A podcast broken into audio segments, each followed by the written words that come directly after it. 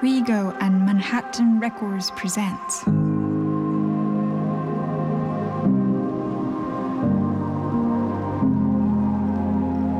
Beyond Music.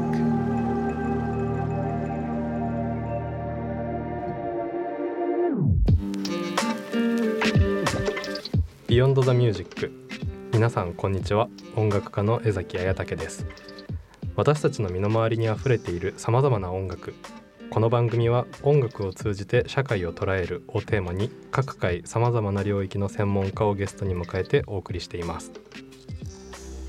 本日のトークテーマは音楽と物理。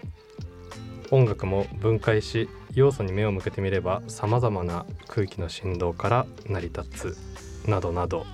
えー今回は音楽の物理的な側面に目を向けて社会とのつながりを見出していきます。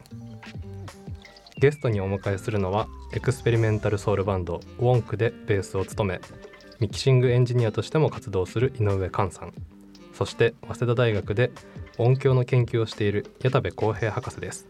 今日はよろしくお願いします。よろしくお願いします。はいというわけで早速ですが皆さん自己紹介の方よろしくお願いします。はい、えー、 Experimental Soul Band WONK でですねベースを務めます井上寛と申します、えー、 WONK ではベース以外にも、えーミキシングエンジニアとしてね、えー曲をこうミックスするっていう作業も担っておりまして、えーそんなこんなで今日お呼びいただきました。実はこの井上さんと私江崎はですね、えー一緒にバンドを組んでましてこれが WONK なんですが、はい。えーミキシングエンジニアってどんな仕事なんですか？ミキシングエンジニアはですねズバリ、えー、まあ料理人ですね。料理人？音音の料理人です。なんかちょっと恥ずかしい感じある。あのそうですね。あのまあ簡単に説明しますと、はいまあ音楽っていうのはいろんなパートから成り立ってるものが多いと思います。うんうん。ただピアノ、はい。えーボーカル、はい。ドラム、はい。ベースと、うんうん。まあウォンクだとまあ基本的にこの4つよ4人のメンバーがいて4人がこう音を出してるわけですけど、うんうん。まあそれぞれの素材を、えーいい感じに混ぜると。はい。音量バランスを整えたり、えーまあ、聞こえ方をちょっと工夫して、うん。えーボーカルがすごい聞こえるようにしたりとか、うん。そういう風なことをいろいろ調整して最後一本の曲に仕上げるのが、えーミキシングエンジニアの仕事です。なるほど。で我々 WONK というバンドでもこのミキシングエンジニアという役回りをベースの井上寛さんが、は、はいい担っているということで、はい、はい、では矢田部さんもご紹介いいですか？はい、どうも矢田部です。よろしくお願いします。お願いします。なんかあの矢田部さんとあの井上寛さんは、はい。あの SNS でもともとつながりがあったって話を聞いたんですそうですね。つながりがあったというかなんですけど、なんだろうその大学時代矢田部さんもバンドをやってらしてはい。でまあ界隈が近しかったといえば近しかったので、まあ、うんうん。なんとなく僕は一方的に知っていてで音響の研究をされてるっていうことで興味深く、はい。えー SNS を僕はチェックしてたとそういう感じです。矢田部さんも楽器を演奏されるんですね。そうですね。僕もベースを弾いてまして、おあとバンドのリーダーとしてあのミキシングとかレコーディングもやってたんで、ーめちゃめちゃキャラ被ってるじゃないですかそうですね。いやなんかこの間あったら髪型まで若干被ってるっていうとこありましたね。確かにね今こう2人とも割とはい。センターパートではないですけど、はい。七三くらいなのかな、そうですね。さらっとした髪で。へーえじゃあ矢田部さんは今どういったことをされてるんですか？そうですね。僕今大学教員をしてまして、はい。早稲田大学で音響の教育と研究をしてます。まあメインにやることは2つありまして、はい、一つは教育なのでうん。授業として音響のことを教えてたりとかします。うんうんうん。でもう一つは研究をやりまして、はい。研究っていうのは何て言うんでしょう。世界で未だやられてないことをやるみたいなことなので音響に関する技術を、はい。あの我々作ったりとかしてます。うんうんうん。え例えばどういった世界初のことをやってらっしゃるんですか？まあ、例えば僕がよくやってるのは2つぐらいありまして、はい。一つはあの音にノイズが入ってるとか、うん。音が混ざってるみたいなところから、うん。ノイズを弱めたりとか、はい。欲しい音を取り出したりとかそういう技術を作ってます。あともう一つはあの音って空気中の物理現象なので、うんうん。そこにレーザーを使ってうん。光で音を取るっていう研究をしてましてはい。遠くからマイクを置かずにはい。光を通すだけで、はい。あの音が取れるみたいなことを研究してますね。すごすごいですねそれは。光で音が取れる。もう全然想像ができないですけど、まあ皆さんにお見せできたらよかったんですけどね。これいかんせん声しかないので。そうですね。こんな感じですとか言ってもふーんって感じでしょう、なるほど。いやじゃあ早速なんか先ほどあのそもそも音ってっていうお話をいただいたと思うんですけどあの早速本日のトークテーマ音楽と物理の方をお送りしていこうと思います WEGO and Manhattan Records present Beyond the Music.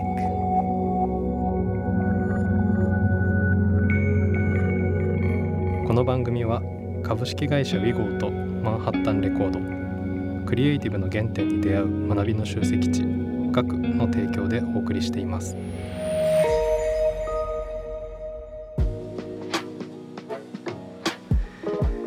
そもそも身の回りにはさまざまな音があると思うんですけど、まあ、今こうしてポッドキャスト番組をお送りしていますがこれもまあ音ですもんね。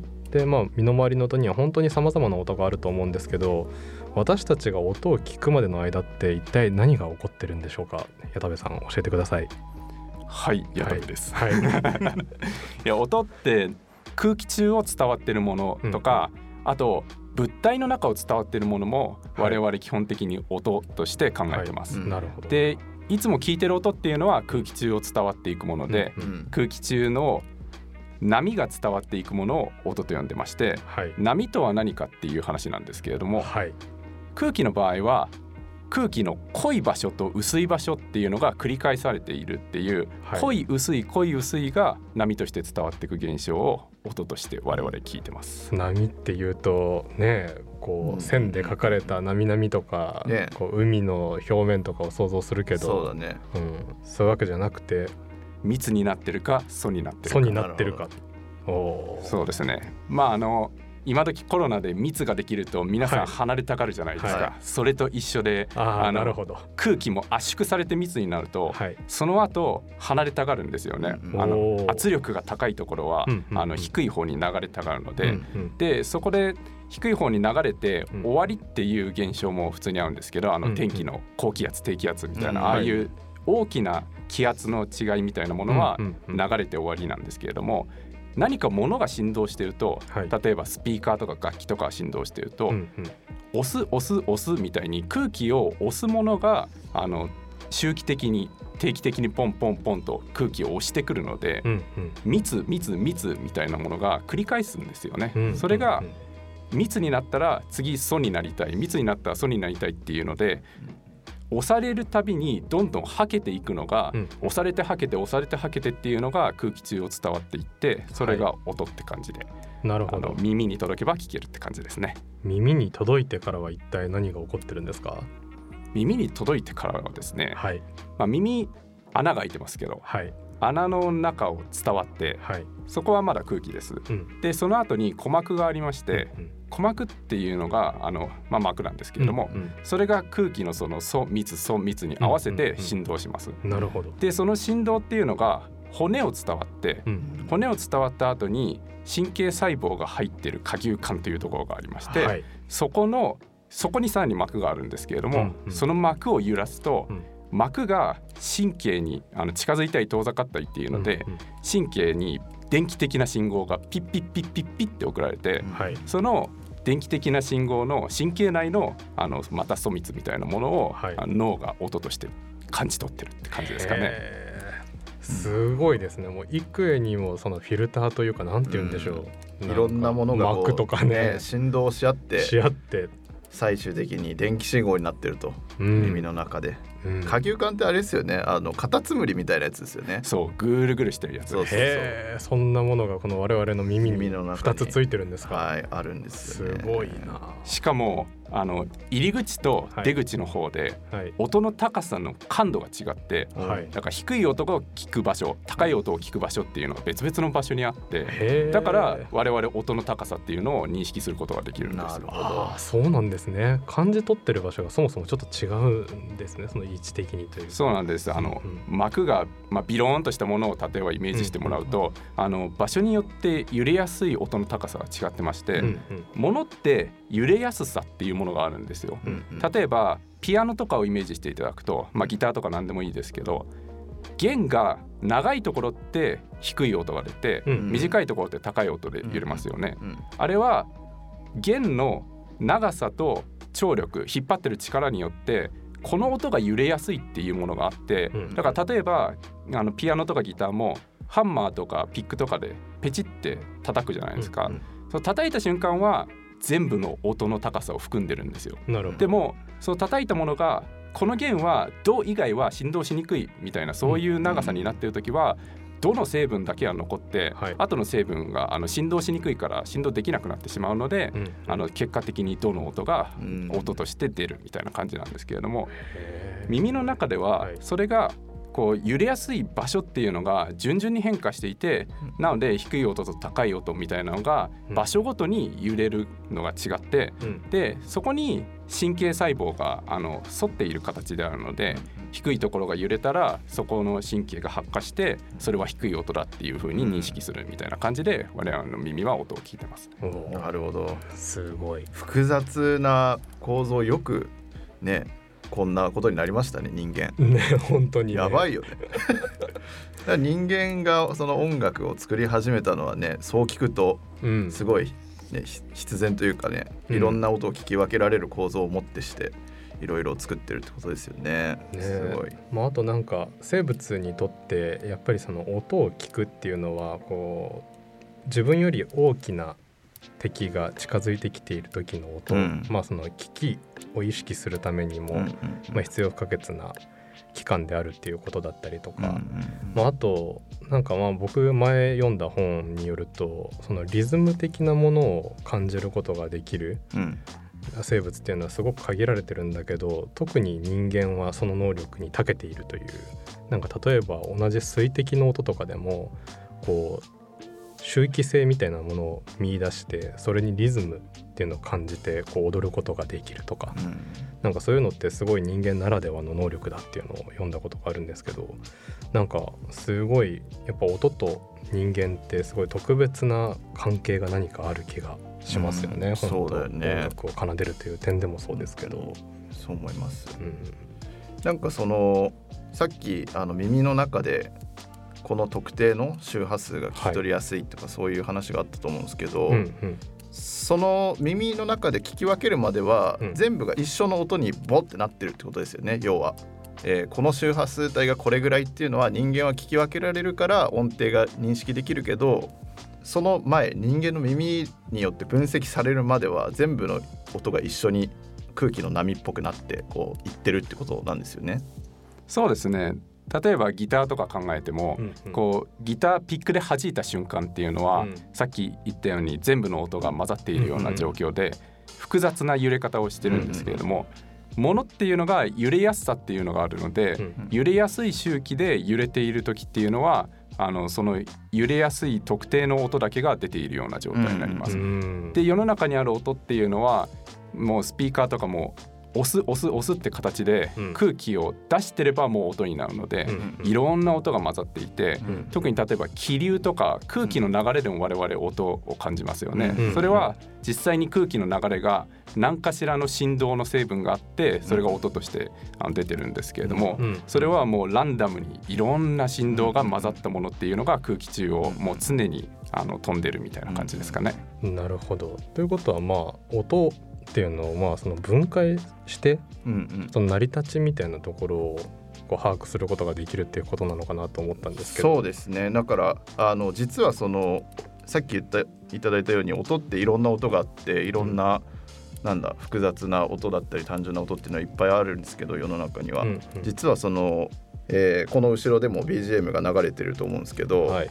あのこういう曲もあのいろんな音ドラムの音とか、うん。ピアノの音とか、うん。えーベースの音とか、うん。まあ、いろいろ混じってるっていうのを僕がまあミキシングエンジニアとして成り立っているのをこう作ってるのと同じように、その一個一個の音ももっともっと分解できてあのすごい単純な音にできますっていうのが、まあ、現代では分かってると。でそれを発見したのは、まあ、フーリエさんという人なんですけど、フーリエさん。はい、でこれになぞらえて、まあ、こういう分解することをね、まあえーとまあ、フーリエ変換フーリエ展開とかフーリエ解析とかなんかいろんな言葉がありますけども、はい。そういうふうに言われてますよね。宮田部さんフーリエさんって何なんですか？フーリエさんは素敵なおっさんです。あのそうなんですよ。素敵なおっさんでであの音楽のエンジニアとかをやってる人は、はフーリエ変換とか、そうん。そういう言葉をすごいよく耳にすると思うんですけど、うん。さっき言ったようにすごいいろんな音をすごい単純な音に分解できると。うん。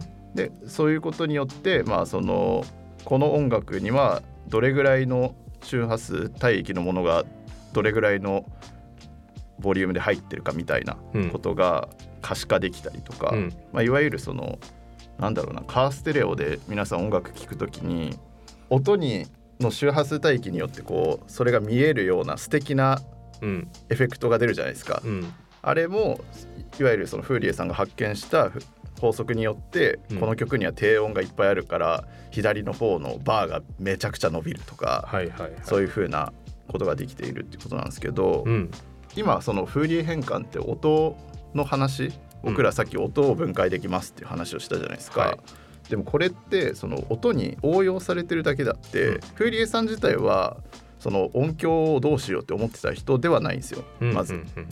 でこの人は何を研究してたかっていうと熱。うん熱。熱です。熱がどうやって広がっていくか。はい。鉄あるじゃないですか例えば、はい鉄の板を端っこでこうライターをバッてはい燃やすと、どんどん赤くなっていくじゃないですか、うんうんうんそれがどんどん広がっていくじゃないですか、はい。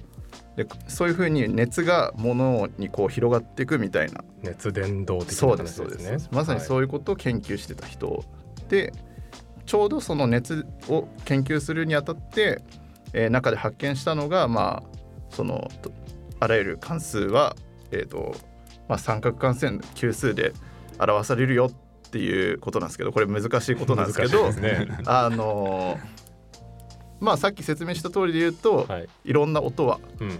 単純な音に分解できます。はい。っていうことを、まあ、言ったんですよね。単純な音ズバリ何なんですか？こちらはまあサイン波。サインまあサイン波だけではないんですけどもちろはい。ん三角級数なんで、はいまあサインコサインとかありますけど、うんうんまあお音楽の人に対して分かりやすく言うとサイン波です。みんな大好きなサイン派でございますね、はい。ちょっとじゃあここでサイン波聞いてみましょうか。はい。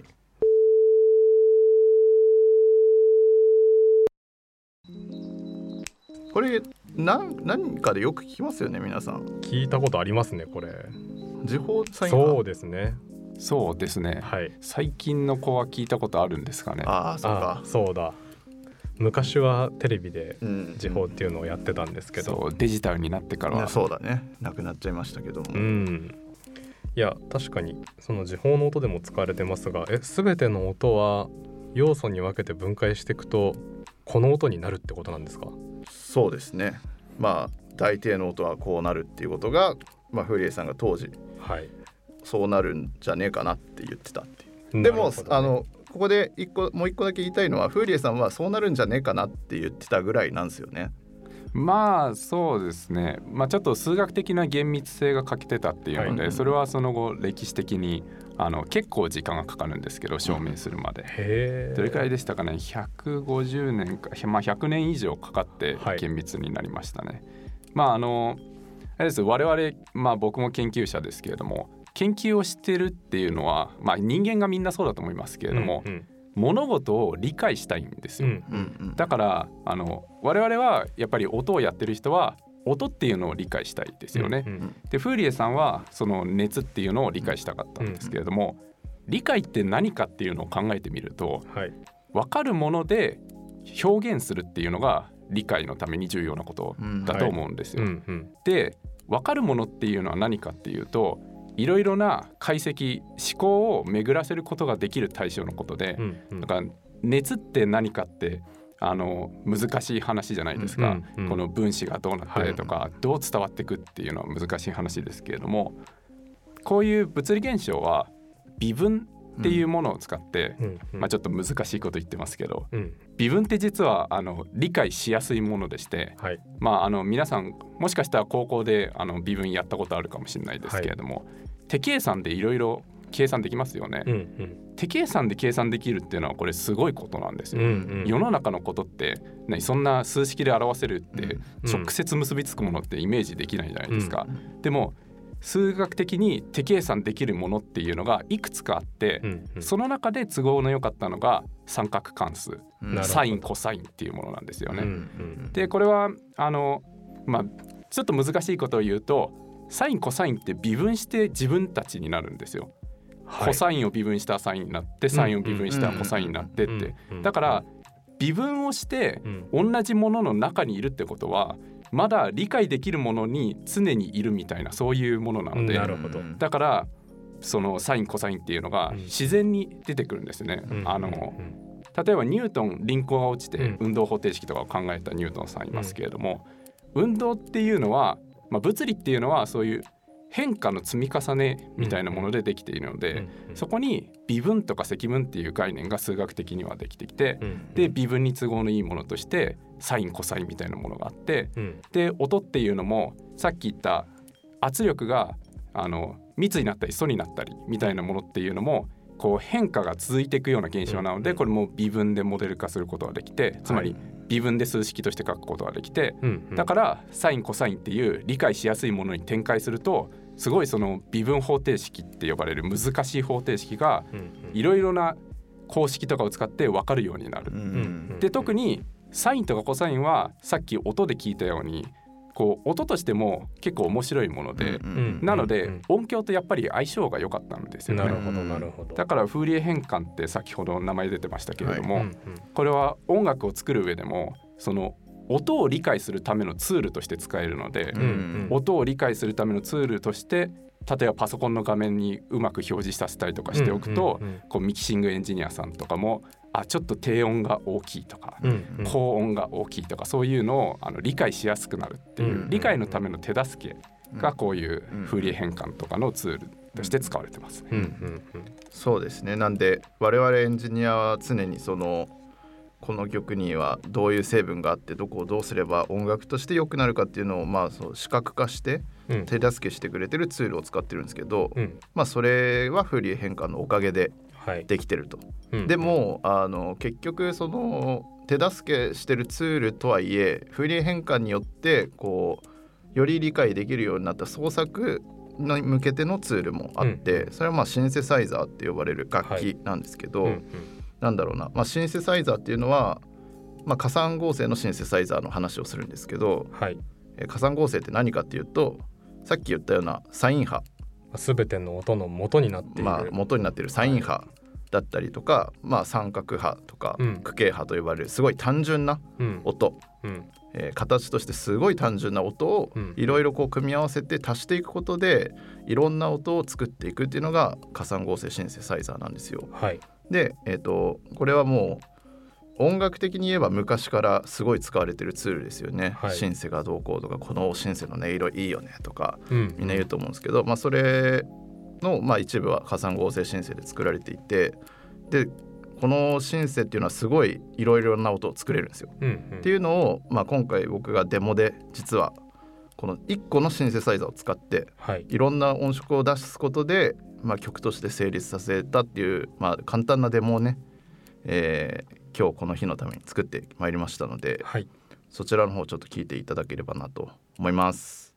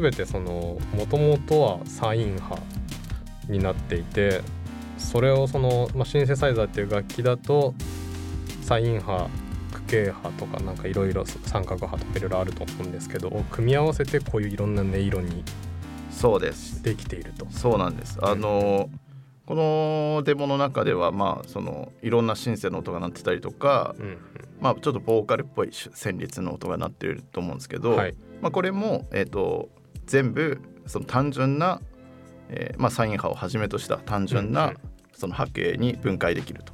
なるほど。で分解できるってことは組み立てられるよってことで、まあ、それを元に組み立てて作ってきたのがこの曲ですね。っていうことは矢田部さんこれ楽器の音とかもサイン波を組み合わせて表現したりとかってできるものなんですか？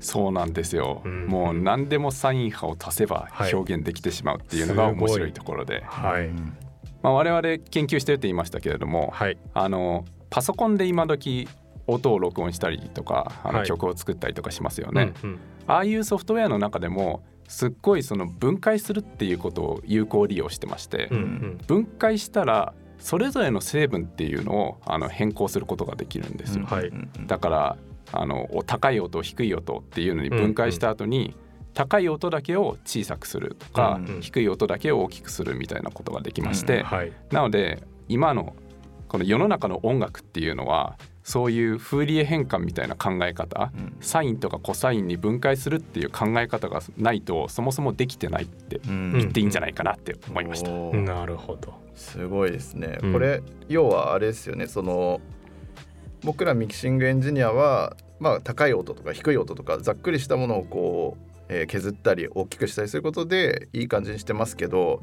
もっともっと分解していって例えば特定の楽器だけをのその要素を汲み取ってそれをちょっと低くしてみたりみたいなそういうこともできるってことなんですかね？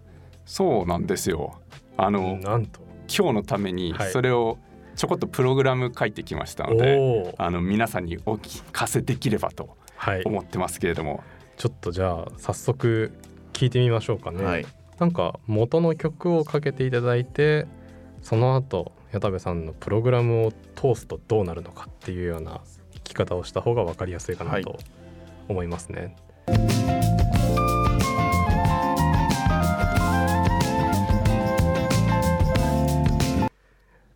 これって聞いたことありますね。この曲。これ我々の曲じゃないですかこれ。これ。我々のこれあのウォンクというバンドの「プロミスという曲ですよねこれ。そうなんですよ、はい。実はちゃちゃっとはい。こすねてきました、おこすね。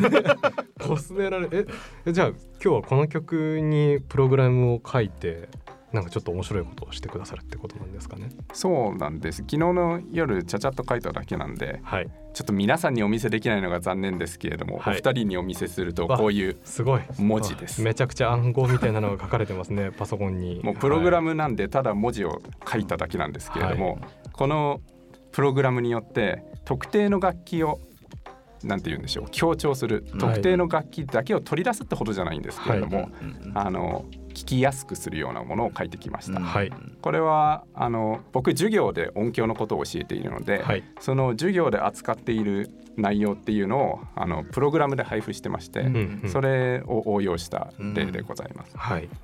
でじゃあもう一回あの今の部分確認しますけれども左にギター真ん中にフルート右にエレクトリックピアノが入ってますね、はい、はいちょっと確認のためもう一回流します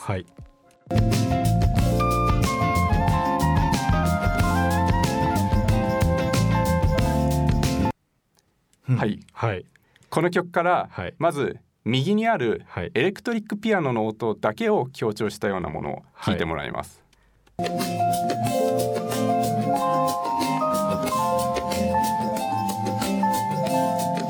すごい。左からギタリスト消えちゃったよ。ねうん。いなくなっちゃったしいなくなったね。他の人たちもどんどん存在感がちっちゃくなって、ねフルートとベースも ねちょっといなくなっていただきます、すごい。右のピアノはすごい際立ってね。聞こえますねこれ。あと左のギターも強調したのも持ってきたんですけど、はい。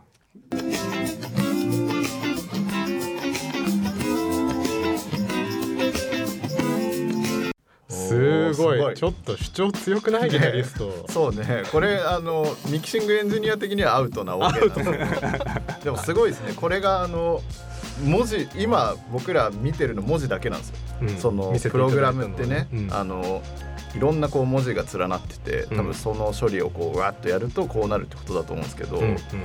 すごいですね。文字だけでこんなことになってしまうんですね。でもその文字も要は先ほど話に出ていた三角関数サインコサインタンジェント的なものを示す何かが書かれているということで、そういうことです、うん。あのすごいなパソコンの中では、うん。こうちょっとずつ短い時間に区切って、うん。その短い時間をサインとコサインに分解して、うん。そうすると低い音高い音みたいなのがバラバラになるんですよ。でその時にこの楽器はここの音の高さに入ってる。この楽器はこの音の高さに入ってるっていうのを、うん。あのこの曲使ったのはあのパンがよく振られていて、うん。右にエレクトリックピアノ左にギターっていうのが分かりやすかったので、うん。その左右のバランスを解析してパソコンの中で、うん。はい。でその解析した結果であここの音の高さはギターの音が入ってるとか、ここの音の高さはエレクトリックピアノが入ってるみたいなのを自動で解析してそこの部分のボリュームを調整してる感じですかね。なるほど。ほどなるほど。分解したので、はい。分解したものをもう一回合わせるときにボリューム調整を個別にできるっていうのを利用してます。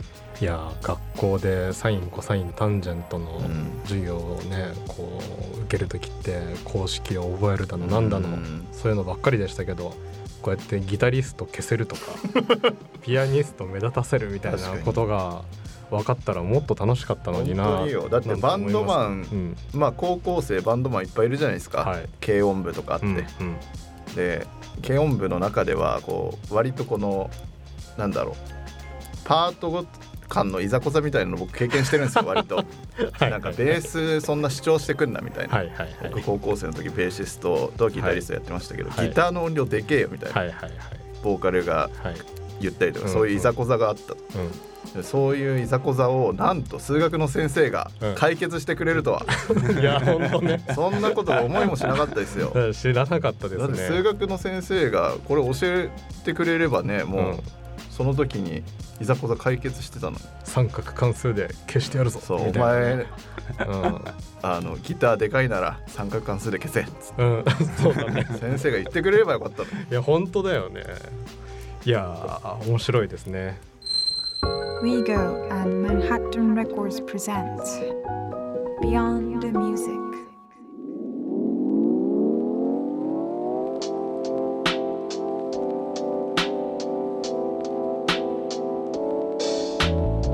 音楽を通じて社会を捉えるをテーマに各界さまざまな専門家をお招きしてお送りしているポッドキャスト番組 Beyond the Music 本日のトークテーマは音楽と物理でしたが皆様いかがでしたでしょうか？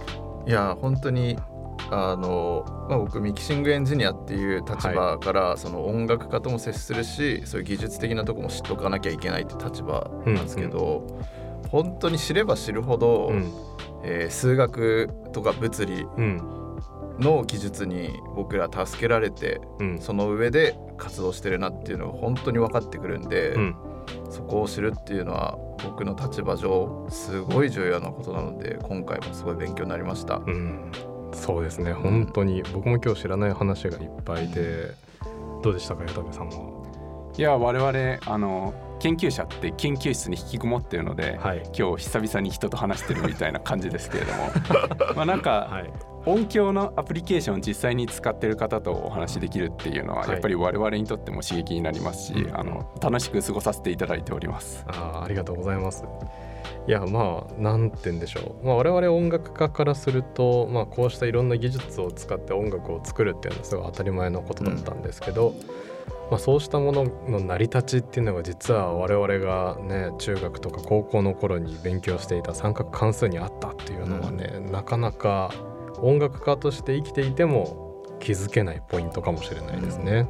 そうですね、うん、もう今日の講義でこれでもうねいくらでも自分を目立たせるためには 三角関数を使いまくればなんとかなるということが。そうですね。あのぜひもし高校の先生数学の先生聞いてましたら 三角関数を教える時、はい。あの数学が苦手な、はい。えーバンドマンの学生にも優しく、えー三角関数将来いるから こういうことできるからということでね教えていただけると僕自身高校生だった時を振り返るとね、はい。そういう先生いたらすげえ助けになったんだろうなっていうことを思いましたので、そうですね。はい。いやまああのそういうわけで音楽を通じて社会を捉えるというのが、まあ、この「Beyond the Music」のテーマなんですが、えー今回は音楽と物理ということで、えー音楽に使われているさまざまな技術の成り立ちってどういうところが元になってるのかっていう話をしたわけですが次回はさらに視野を広げてですね音楽以外の部分で社会で、えっと音がどのように役立てられているのかというのを深掘りしていきたいなと思います。それでは Beyond the Music また次回をお楽しみに。